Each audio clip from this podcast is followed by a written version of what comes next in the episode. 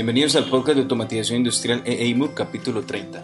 En este podcast podrás encontrar todo lo relacionado con la automatización industrial y la instrumentación en un lenguaje que podrás entender. Mi nombre es Andrés Felipe Hurtado y lo voy a estar acompañando en este episodio. EEIMUC, donde la automatización industrial es fácil.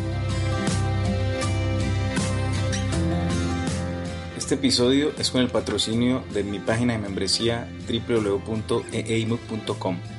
En ella podrás encontrar tutoriales paso a paso para aprender sin ningún tipo de prerequisitos todos los temas relacionados con la automatización industrial y la instrumentación.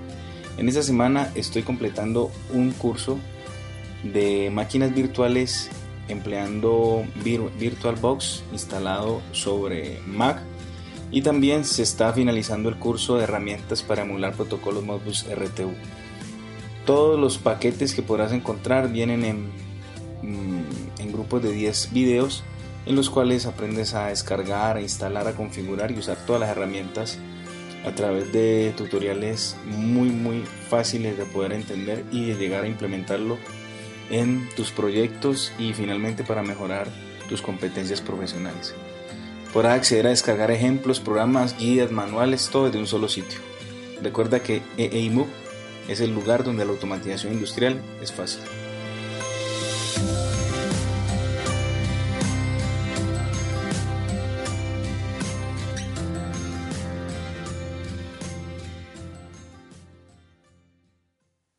Amigos, y vamos a comenzar con el episodio número 30.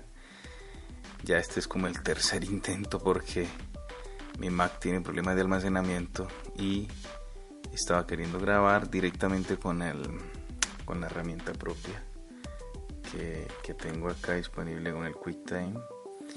Y el espacio me lo está impidiendo. Entonces aquí voy con mi grabadora. Tengo una grabadora Sony que estaba por allí ya lista esperando para arrancar a trabajar nuevamente este episodio está grabado también, les anuncio cerca, estoy cerca de una vía principal, por lo tanto mm, puede ingresar un poco de, ruido y la idea no es eliminarlo, sino también que conozcan este otra, otro espacio, otro escenario con su respectiva ambientación en el cual estoy ahorita. Em, en el Instagram ya saben que les dejo las imágenes para que vean pues las herramientas, los elementos que utilizo para poder para poder grabar cada uno de los episodios del podcast. Bueno, este capítulo 30, episodio 30 o podcast 30 lo estoy dedicando a resolver una inquietud, una inquietud, una pregunta que me llegó a través de la plataforma nativa en la que, en la que emito este podcast que es Evox.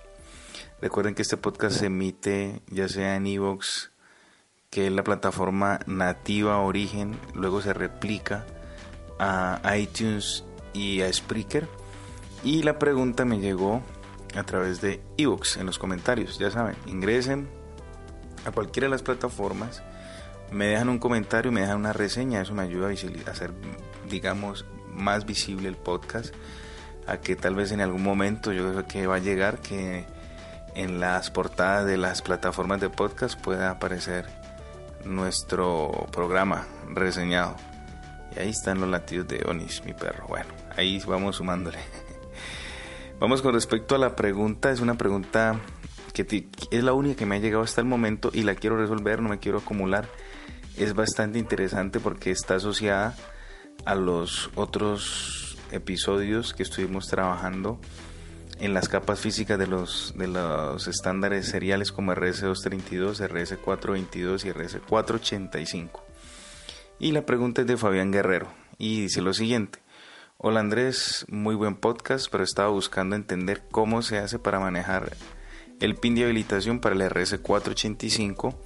No he podido entender cómo hacer para que un dispositivo para el RS485 no puedo entender para hacer para que un dispositivo pueda leer y escribir solo puedo hacer una de las dos sin tener colisiones. Estaré muy estaría muy agradecido de que lo explicaras. Bueno, Fabián, primero muchas gracias por tu mensaje.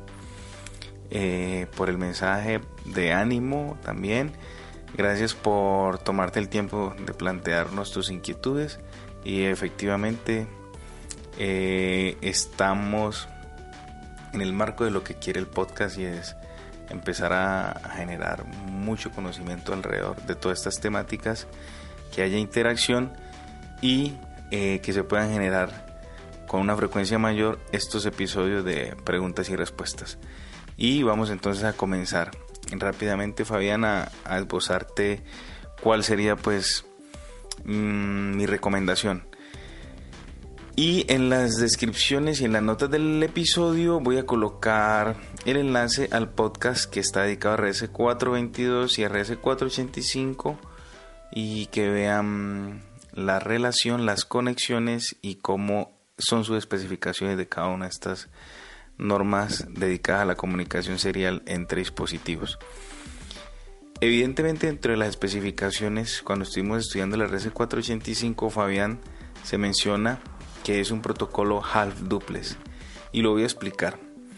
Yo sé que si estuvieras trabajando en un equipo como tal o en un PLC, tal vez esta inquietud no sale porque uno no llega a ese punto, uno simplemente implementa la red y los equipos estarían trabajando y eso está a un nivel en que el usuario no puede llegar a hacer muchos cambios y modificaciones en la capa física. Sé que tu inquietud es más porque tal vez estés utilizando un chip o un integrado eh, con el cual quieras comunicar o hacer una red RS485 entre varios dispositivos. No sé si estás intentando conectar un Arduino o una Raspberry o cualquier tipo de sistema embebido. Pero entonces hay que entender que esa capa física RS485 es half duplex y voy a explicar qué es half duplex. Half duplex, half duplex es simplemente tener la posibilidad de hacer en el instante o en el tiempo una sola función propia inherente a la comunicación que es o transmitir o recibir. Si tu protocolo es half duplex, solamente puedes hacer una de las dos. En el caso más sencillo es que dos equipos estén comunicando.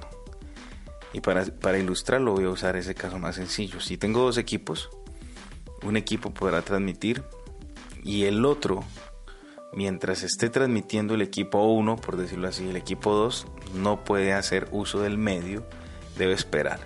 Debe esperar a que el medio esté disponible para poder tomarlo y en ese momento sí con el medio disponible realizar la acción que desee, en este caso pues lo más evidente sería que transmitiera información. Entonces como tenemos en 485 solamente dos hilos disponibles para hacer a través de esos dos hilos el envío de la señal eléctrica que se representa en forma de voltaje, y que se hace la diferencia entre esas dos líneas para obtener cuál es el voltaje y luego tener un símil entre el voltaje y la representación binaria entre sea un 0 o un 1. Por medio de esos dos hilos, que son los que están compartidos en el bus, todos los equipos tienen que comunicarse, ya sea hablar o escuchar. Por lo tanto, la única forma en que yo pueda tener a través de dos hilos la interconexión de varios dispositivos, normalmente uno habla aquí de un conjunto de hasta 32 dispositivos. La única forma es simplemente teniendo una comunicación half duplex. También en la descripción del episodio les voy a dejar eh, algunas referencias de integrados que se pueden utilizar para hacer la comunicación o resolver el tema de la capa física. Entonces yo se los estaría también dejando los data sheets para que conozcan.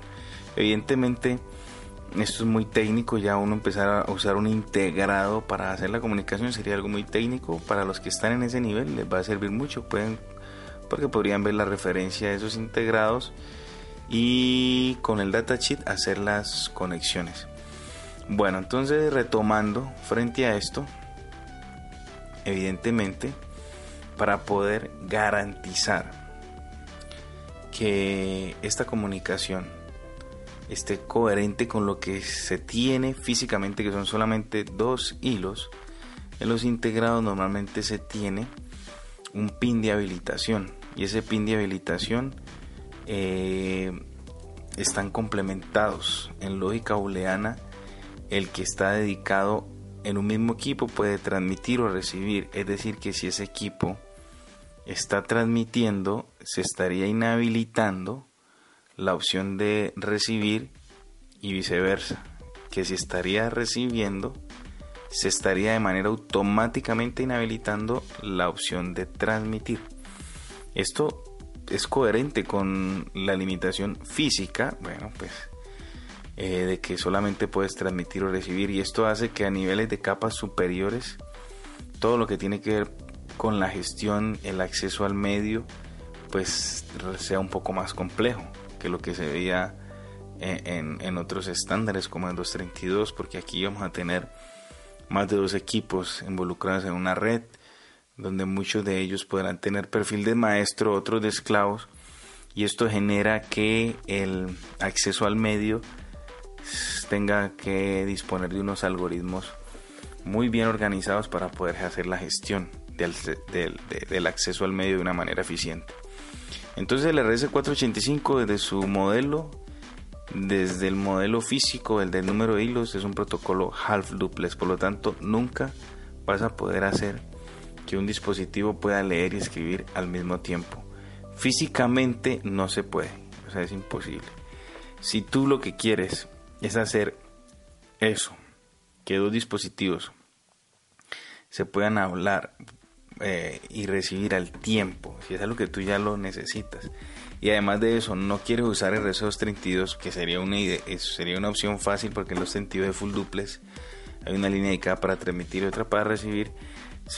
Pero el problema es que solamente son dos equipos. Y si tú me dices, no, es que yo necesito interconectar cuatro equipos, entonces hay una opción que en la cual sigue siendo cuatro, sigue siendo serial, perdón, y con la cual puedes trabajar, que sería pasarte el protocolo RS422, donde 422 ya se compone el bus, es de cuatro señales, dos dedicadas para transmitir, dos dedicadas para recibir, y al tener esa, ese modelo y esas especificaciones, es que se puede trabajar full duplex porque hay dos líneas dedicadas para TX, dos líneas separadas dedicadas para RX, por lo tanto, los dispositivos podrían comunicarse, transmitir y recibir al mismo tiempo. Y es un modelo de red o es un estándar que permite tener o interconectar hasta 32 estaciones también de trabajo como lo tiene 485 con el único con la única situación y es que en el modelo de red y, el, y los perfiles que tienen los equipos en la red, solamente puede haber un maestro y todos los demás dispositivos serían esclavos. Eso mm, con relación al 422. Entonces, Fabián, si lo que quieres es tener full duplex, lo puedes hacer. Y tener más dispositivos en, en una red, lo puedes hacer, pero debes pasarte al 422. ¿Y qué es eso de pasarse al 422? ¿Será muy complejo? Bueno, sería simplemente hacer una buena selección de el chip que te va a ayudar a hacer eso. Si te vas por un chip que solamente trabaje con 485, no puedes hacerlo. Pero si te vas por un chip que pueda trabajar las dos normas, como el que te voy a colocar en las notas de este episodio, te va a servir. Porque, por ejemplo, aquí estoy viendo el datasheet de... Em, este es un SN65 176B y también aplica para el SN75176 B, entonces el 75176B y el 75176B. Y acá veo que puedo trabajar eh, TIA slash EIA 422, la revisión B, y TIA slash EIA 485, la revisión A. ¿Y por qué se puede hacer eso? ¿Cómo es posible que un integrado pueda trabajar las dos normas? El 422 y el 485. Resulta que hay algo que voy a mencionarlo y también lo voy a compartir. Yo normalmente dejo los enlaces de los libros que tengo como referentes y son como mis fuentes de información para que lo busquen en pues ya sea en una librería, en Google Books, bueno, como los quieran adquirir o en Amazon eh, y puedan tenerlos también. Con respecto a la parte de... Lo voy a abrir acá. Con respecto a la parte del 422 y el 485 frente a la señalización. O sea, la duda es cómo es que un integrado puede llegar a trabajar las dos y tiene primero habría que si eso eso se puede hacer solamente siempre y cuando los niveles de voltaje de las señales eléctricas estén coincidan o estén en el mismo rango, si no sería imposible, si no tocaría, si no, si no simplemente venderían un chip para 485, un chip para 422 y no podrían hacerse las dos. Y lo que ocurre es que voy a mencionar aquí los niveles de voltaje. En el 422, nuestro rango va desde menos 6 voltios hasta 6 voltios. Y el 1 lógico está entre, se representa si llega un voltaje entre 2 voltios y 6 voltios, eso representa un 1 lógico, y si llega un voltaje entre menos 2 voltios y menos 6 voltios, eso representa un 0 lógico. Eso para el 422. El rango total es de menos 6 voltios a 6 voltios. Si vamos a ver el rango de la señal eléctrica en 485, los voltajes están entre menos 6 voltios y más 6 voltios. Están en el mismo rango. Pero la representación del 1 lógico y del 0 lógico ya es diferente. La del 1 lógico está entre 1.5 voltios y 6 voltios. O sea, ya es diferente, es que no es que cambió, sino que se acorta, se acorta más el rango, pero sigo estando dentro del rango del 1 lógico que tenía el 422 y el 0 lógico que tenía el 422. Miren que aquí eh, tengo ya un 1 lógico de entre más 1.5 voltios y más 6 voltios y un 0 lógico entre menos 1.5 voltios y menos 6 voltios. Entro en el rango que define el 422 para el 0 y el 1 y es por eso que un chip con el que puedo trabajar 422 también lo puedo hacer para trabajar con el 485 ese es el caso pues del datasheet que digamos de la referencia que les mencioné y que les estaré dejando el acceso en la eh, descripción del episodio y es un material que está disponible en internet, no hay ningún problema. Podría dejarles el, enlace de descarga o, tal vez dejárselos directamente para que cuando leen ahí empiece a descargarse el datasheet. Bueno, entonces yo creo que Fabián hemos hecho un, todo un episodio de este podcast para responder tu pregunta y espero pues que de alguna manera todas las dudas que se tengan frente a este tema pues las la, resuelvas con este episodio y que también puedas profundizar un poco más en lo que son las normas o las recomendaciones para comunicación serial. Entonces Fabián, ahí está ahí el episodio de hoy porque pues ahí está básicamente te doy la respuesta a tu inquietud. Eh, no dudes en comentarme finalmente cómo vas a hacer para pues para qué implementación vas a desarrollar para poder obtener eh, tus objetivos a nivel de tu proyecto. Y yo aquí pues estaré pues pendiente. Espero pues que, haya quedado todo muy claro. Chicos y chicas y hasta aquí este episodio. Eh, espero que lleguen más inquietudes más propuestas para que la frecuencia de los podcasts que tienen que ver con preguntas y respuestas eh, aumente y lo podamos hacer cada vez más seguido bueno, entonces los invito a que me dejen un comentario en cualquiera de las plataformas en las que se transmite este podcast. Esto es clave para, para, toda la comunidad, es clave porque nos da visibilidad, nos permite alcanzar a muchas más personas y hacer que nuestra comunidad crezca. Me ayuda realmente a posicionarlo. Estas plataformas son Evox, Spreaker y iTunes. En cualquiera de ellas puedes dejar tu reseña tu comentario y recomendar evidentemente este podcast. O si lo prefieres puedes dejarnos un comentario en nuestra página directamente en el formulario eh, de contacto. Mi página es eeymuc.com o como lo pronuncio yo, eimuc.com. O también si lo prefieren directamente en Twitter, arroba eimuc.com me podrían dejar sus preguntas, sus inquietudes, sus propuestas de temas para próximos episodios. Entonces, a todos un gran abrazo y nos vemos en un próximo capítulo.